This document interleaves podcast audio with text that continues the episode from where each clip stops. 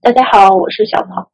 嗯，今天呢，首先给大家放一段视频，这段视频非常鬼畜，不仅鬼畜，还很洗脑。我已经看了都快十多遍了，先给大家放一下。 But here's the thing that we believe in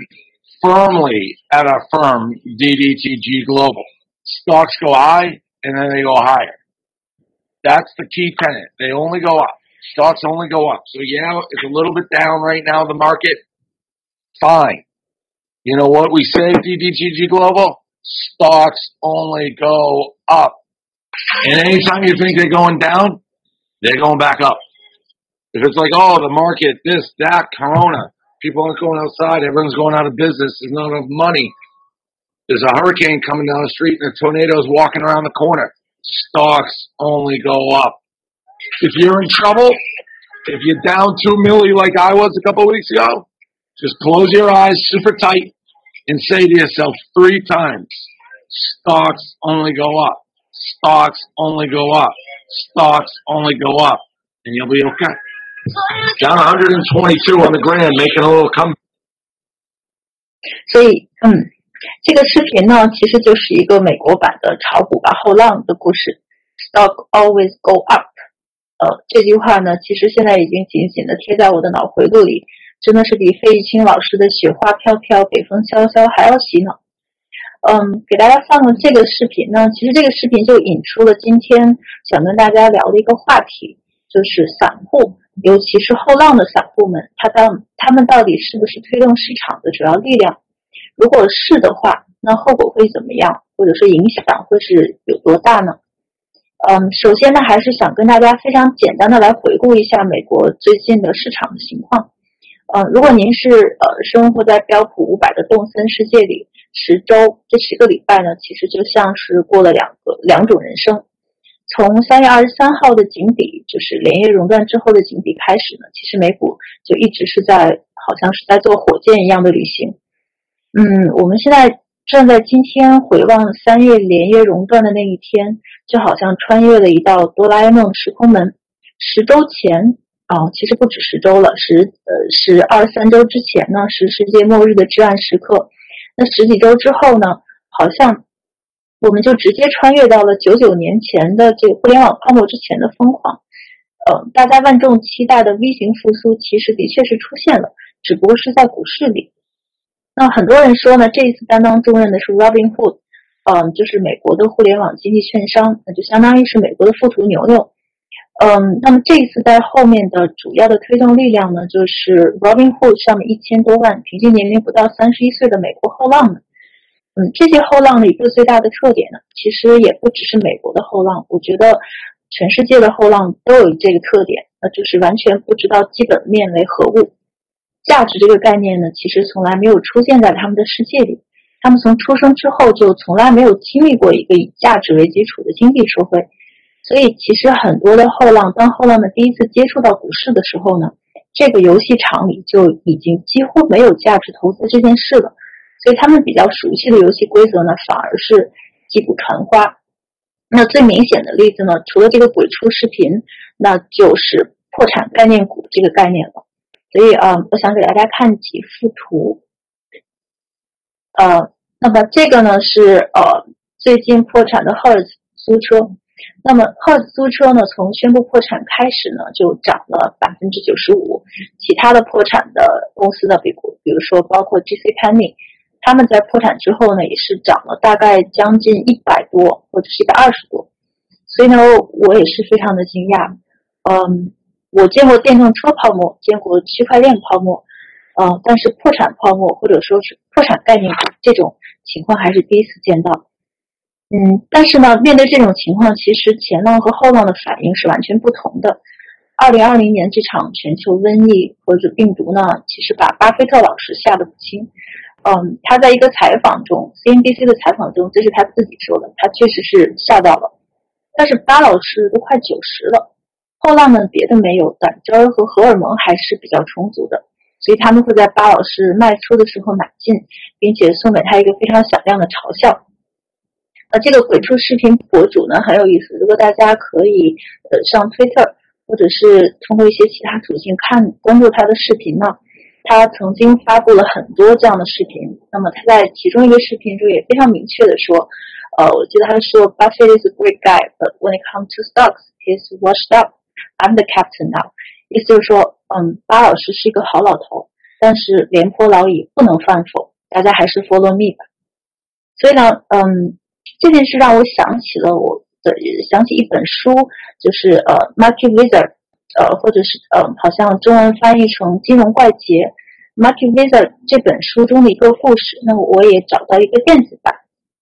其实也也非常想把这本书推荐给大家，因为这本书非常非常的有意思。虽然它的题目有点呃标题党，但是呢，它它它里面呢，呃，跟大家分享了很多交易员或是对冲基金经理的一些内幕故事。其实从这些故事里呢，你不只可以看到他们的操作或者是手法，还可以看到他们当时的心理活动，以及背后他们的这些呃相关人性的东西，就是他们当初呃产生这些思维的原因，背后真实的原因是什么？所以呢，嗯，这本书里呢有一个故事很有意思，呃，我觉得用来解释这个现在这个后浪的行为呢，也是嗯很合适的。呃，这里面呢有一个故事，这个故事呢就是讲 Druckenmiller。Druckenmiller 呢就是呃中文翻译成德鲁肯米勒，就是当年索罗斯量子基金三号人物的那个对冲基金经理。所以 Druckenmiller 呢这里面有个故事说，讲到他二十多岁的时候，嗯呃他风华正茂，好像是在一个基金里面工作，工作了一年之后呢，他当时的主管就把他叫进办公室，宣布升职，升他做股票研究部主任。但是这个决定其实很奇怪，因为当时呢，在他所工作的基金里，整个公司随便一个人都会比他的都比他的自己的经历要资历要高。所以呢，呃，书中描述一段对话，呃，主管问：“你知道我为什么这么做吗？”嗯 d r u c k Miller 老师说：“我不知道。”主管就说：“这件事其实是和把十八岁的人送上战场是一个道理，因为你们这些后浪冲锋的时候是不用大脑的。”你们只会用荷尔蒙，所以这段对话呢，其实是发生在一九七八年。当时的美国小盘股已经在熊市中躺了很多年，嗯，但是这个主管呢是非常有经验，所以他意识到未来十年将会出现一个巨大的流动性驱动的牛市。但是问题是，他自己已经是廉颇老矣，那已经在市场中摸爬滚打了二十多年，身上有实在有太多太多的伤疤。那大概率呢会因为过度保守而错过这次机会，所以呢，呃，他觉得年轻的这个 Druckenmiller 呢是没有的，因为他书中的原话是他愚蠢且缺乏经验。所以，嗯，当然了，呃，我们其实可以再往下仔细想一下，呃，后浪们呢也许不一定是美美股无脑上涨的直接原因，毕竟后浪们的钱包还不够多。呃，所以呢，应该是不足以能够推动整个市场。所以呢，我最近也读了高盛的一篇文章。其实这篇文章呢，它也是针对这些 Robinhood 上的散户和后浪，呃，来分析他们究竟是不是推动整个市场的主要力量。那这篇文章呢，呃，它分析到其中里面有一个事实，大家可以关注到，呃，就是在疫情开始的时候呢，散户新开户的数量。或者说所占的比例呢，确实是大幅度上升。那可能是大家在隔离期间不能够进赌场，不能够赌球，不能看比赛，所以只能炒股。呃，对于后浪们更加投机的这些行为呢，其实它也是事实。我们这些年看到的，其实在很多不同的市场崩溃之前的高峰，都有年轻人的影子。比如说，二零零一年的互联网泡沫。二零一五年，我们 A 股的暴跌，其实也是很多年轻人当时是靠融资融券来炒股。嗯，还有呢，就比如说二零一七年的比特币。所以呢，呃，高三这篇文章呢，他说，如果你更仔细的看数据，而不只是看 Robinhood 这样的互联网券商，你可以看到，其实很多其他的券商，老牌的，比如说 Ameritrade、Etrade、Swap、呃，IB Interactive Brokers。其实这些券商呢，他们从年初到现在新开账户的数量呢，都是在呃以飞快的速度上涨的，大概增加了将近呃五百多万，呃两个月之内增加将近五百多万。但是下面的问题就是，后浪这些后浪年轻人们，他们到底是嗯对这些对这个市场的影响究竟有多大？其实要分析这件事呢，如果大家可以花一点时间来仔细想一下的话，这个数据其实不是很难找到，因为大部分的互联网券商呢，它都会披露在不同细分的客户中，呃，哪一些资产是交易最活跃的，嗯。所以呢，如果我们仔细看 Robinhood 它披露的这些数据呢，我们就可以发现，其实这些后浪们交易最活跃的资产呢，是一些非常小的不知名的股票，而不是一些大蓝筹，比如说像 Facebook、呃 Amazon 之类的。嗯，那所以呢，从这个数据呢，其实可以看到，在整个市场的这个大海洋里，这些小朋友们兴风作浪的地方，其实只是一个小海岛，或者是一些很奇葩、很奇怪的领域，比如说就是这个破产概念股。那么这个呢，这样呢，其实就可以引出一个结论：后浪们，呃，或者说大部分的后浪们玩的游戏呢，其实都是纯粹的 speculation，也就是投机。呃，大家其实只是想玩一把击鼓传花。这也就是为什么您经常会看到一些很奇怪的，呃，背后有很奇怪故事的，但是从来没有听说过名字的小股票，在短短几天内就会涨一百多倍。那么，如果我们再往下仔细想一想，如果你再看一个数据，呃，大家你可以看一下 S N P 呃前一百名的股票中，那么平均的小的筹码、小的 ticket size，呃，小筹码呢就证明一般是散户在交易。那这些小的 ticket size 占比是多少呢？其实只有百分之一到百分之二左右。那说明在大型的蓝筹的股票中呢，这个散户的影响其实是微乎其微的。呃，在这些大股票中呢，其实投资者还是大爷。呃，再往下看，比如说，如果我们看第二百名到四百名的中小股票，那这些小筹码、小 GK size 的下单量呢，就可以达到，就会有一个大幅度上升，甚至可以达到百分之十。所以呢，这就证明了，其实越小的股票，比如说越垃圾的呃股票呢，这些散户或者说无脑的后浪们，他们参与的程度就越高。呃，那么这就引出了一个非常非常大的风险。如果说市场的波动率升高，或者是突然开始进行下行调整，那这些后浪散户们和这些大的机构投资者们的抵御能力呢，是完全不可同日而语的。如果，嗯，呃，打个比方，如果你要把它视觉化出来，就好像在一个很大的操场上，有几十个，嗯，巨大的肥硕的日本相扑。重量级选手蹲在那里，然后旁边是一堆小蚂蚁和小猫、小狗。那一阵大风吹来，留下的是相扑还是小蚂蚁呢？这个大家其实都有答案。其实这件事呢非常有意思，我们其实还可以再往深处想一下。嗯，想给大家分享一篇文章。其实，嗯，如果我们仔细再往深处想一下呢，这个也许是。人口结构变动必然会造成的结果。嗯，这一篇呃，我现在跟大家分享的这个文章呢，是以这个 Fidelity 的一篇很有意思的研究报告呃写成的一个一个文章。嗯，那么他们最近呢出了一个研报，一个报告，呃，就是呢报告中说明，他们客户中大概百分之三十客户中，呃，这些客户呢基本上都是年龄在五十五岁以上的人。他们最近的行为是，已经在二月到三月疫情期间，已经完全清空了自己的股票组合。但在他们这些五十五岁以上的人清空股票的同时呢，我们也同时看到了 Robinhood 这些呃后浪们新开账户的增长。也就是说，如果我们现在要找一个 owner，或者说美国股市的拥有者呢，我们可以呃，或许可以想象到，其实。美国的股市正在经历一个大换血的过程。其实，我觉得不只是美国的股市，全球大部分的股市都在经历这么一个换血的过程。也就是说，人口结构在变化，那么年轻人、年轻人后浪开始在股市中呃占的比重呢会增加。那么老年人呢，由于呃风险胃口比较低，所以呢，再加上这次疫情市场巨大的波动，他们是被突然间清空出了市场。所以说呢，嗯，这些不同的人口结构的人呢，他们在血液中的性格，或者说他们的风险胃口是完全不一样的。那么这种人口结构的变化呢，也改变了整个市场的性格，甚至是整个经济的形态。所以，嗯，我们还是可以继续往深处再想这件事。其实这件事呢，嗯，后浪们也许真的只是一个小小的花絮。这种市场无脑上涨的最根本的原因呢，嗯，也许是这已经是一个脱离了经济底层的市场。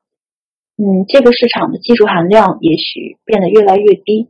你唯一要琢磨的呢，可能，嗯，之前您需要做很多的基本的工作，像基本面的分析，嗯，还要对市场有个非常透彻的了解。但现在这种情况，你唯一要琢磨的，可能只是央行、联储，还有自己周围的这些羊群。换句话说，一个散户和一个对冲基金的区别呢，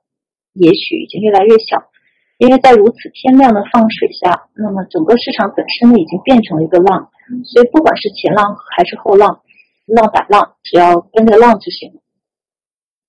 那嗯，现在的市场上的观众，如果是呃已经从开场到现在进入了中场的观众呢，其实都大概已经知道了联储的剧情，它究竟是要继续继续放水，嗯，加息还是减息？其实这就是一个羊群的共识。嗯，如果不跟上的话，嗯，看着这些水量和前浪后浪一起汹涌的巨浪，如果您这个时候再不跟上，好像就是您的不是了。所以呢，从联储央行放水，嗯，之前呢，我们可能大家都听说过，呃，由于央行放水，但是水呢却不流入实体，然后大家就会说这是银行的管管道坏了，或者是。呃，一些掌握了 wholesale money 的这些机构呢，呃，接到了 QE 之后呢，转身就被他们放进了金融市场，而没有进入到实体。但是这次呢，我们看到疫情结束之后，很多的国家和政府呢，他们是直接把钞票或是支票塞入到人民的手里，但是人民转身就开了股票账户。嗯，其实仔细想想，还是细思极恐的，殊途同归。嗯，回想在上个世纪九十年代炒股的前浪，如果大家读一读这个 Marky v i s a 那本书，就可以感觉到一个非常明显的情绪。他们最引以为豪的故事，就是自己当年如何跟央行战斗的。比如说索罗斯老师，他在九二年量子金敲打英格兰银行的这个故事，让很多很多的金融人士都心潮澎湃，因为当年的市场是一个央行 vs 小怪兽的时代。就是央行和这些对冲基金或者说投资人士呢，是站在擂台的两边互相斗争的。但是转眼到了二零二零年，到了今天，整个这个游戏或者市场呢，似乎变成了一个 chicken game，饿鸡游戏，好像大家呃就是在比看谁先怂。那么所有的人都在绞尽脑汁，在想怎么才能抢跑央行。反正呢，这件事只有两条铁路，铁律就像这个鬼畜视频博主说的那样，stock always go up。第一个定律是股市只会上涨，那么第二个定律呢是，如果你遇到任何问题，请参考第一条。嗯，所以这件事呢，呃，我又发散联想了一下，其实呃，我想到金融市场的这个现象呢，可以在。其实社会科学中，你也会看到很多，就是央行这种不负责任的放水的行为呢，嗯，似乎必然导致了这样的结果。呃，有一条美国的政治术语，嗯，我打开这个 Wikipedia，呃，不知道大家有没有听说过，就是美国有一条政治术语叫做 Pottery Barn Rule，就是叫做或者叫做陶瓷仓定律。嗯，这个定律呢，就是 if you break it, you own it。嗯，就好像是您在逛一个陶瓷店，那么如果在逛的过程中碰坏了一个罐儿，然后它碎了一地，如果你把它弄碎了，那你就是它的主人，你就得按原价买。所以说碎了不碎的话，也许不是您的，但是碎了就一定是您的了。那么四舍五入呢，又等于我们之前经常听到的，嗯，谁家的孩子谁抱。嗯，所以说呢，这这个嗯陶瓷仓定律呢，是当年美国的国务卿鲍威尔曾经试图用这条规律去警告小布什总统，啊，你不要呃挥兵入侵伊拉克，如果你要执意出兵的话呢，一个破碎的伊拉克就是您的了，你要做好准备，为站在一片废墟上瞪着我们看的两千六百万人伊拉克人负责。那么，其实这条规律呢，也可以呃用在现在被联储和各国央行已经弄坏了的市场和经济。其实它也是遵循这条规则的，也就是说，嗯，在面对因为自己嗯放水而造成的破裂的市场呢，应对金融危机无限兜底、无限的优先救助、量宽零利率，还有永远存在的 Fed put。那么，如果你现在停止的话呢，可能后面的后果的市场后果呢，可能真的是不堪设想。所以自己打碎的市场，含着泪也要自己 hold 住。嗯那么今天呢，嗯，就想跟大家分享这么多，其实也是最近我觉得很有意思的一个现象。但是最后呢，还是想跟大家在讨论一个小小的问题，就是我们我们如果回想，呃，这一波散户入场的最根本的原因，其实呃，或者是最直接的原因，我们其实是可以追溯到去年美国市场上的一个零佣金大战。那么去年在美国市场上呢，嗯，几乎所有的券商都呃